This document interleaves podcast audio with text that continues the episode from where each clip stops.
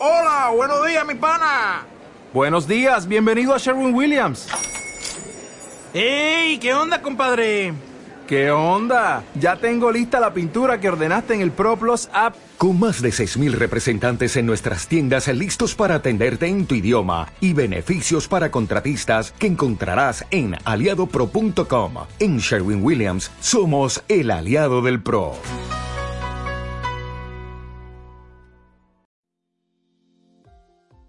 Esto es Cuaderno de Historias, el podcast de curiosidades históricas de Alfred López.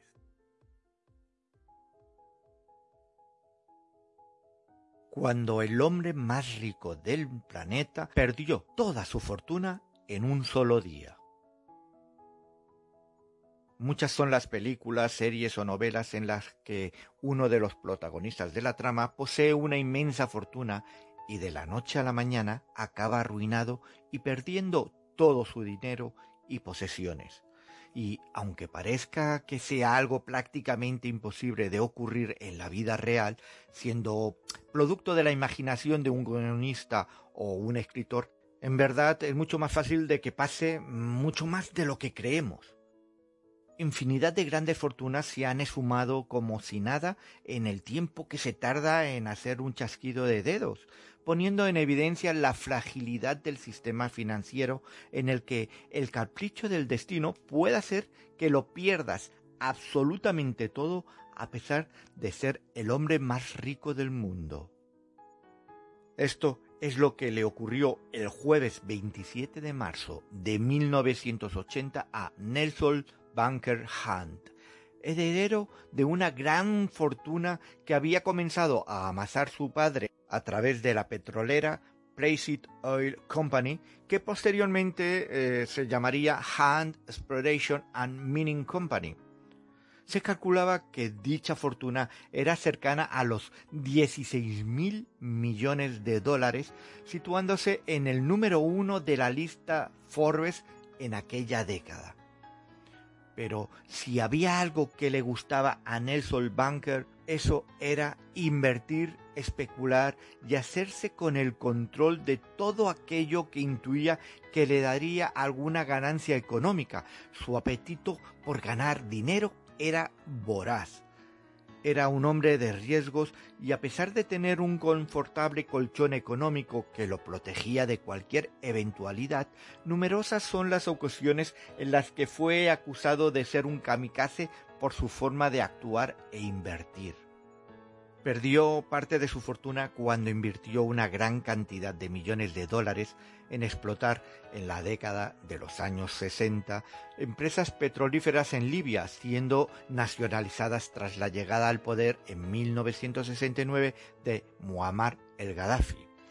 Tras el fracaso económico en Libia, decidió invertir en otros valores seguros y se inclinó por el negocio de la plata, el cual estaba en aquellos momentos en alza llegó a controlar alrededor del 33% del suministro mundial de este metal escaso en la corteza terrestre y logró que en una década tuviese una subida espectacular del 720%, pasando de los 6 dólares la onza a aproximarse a los 50 dólares.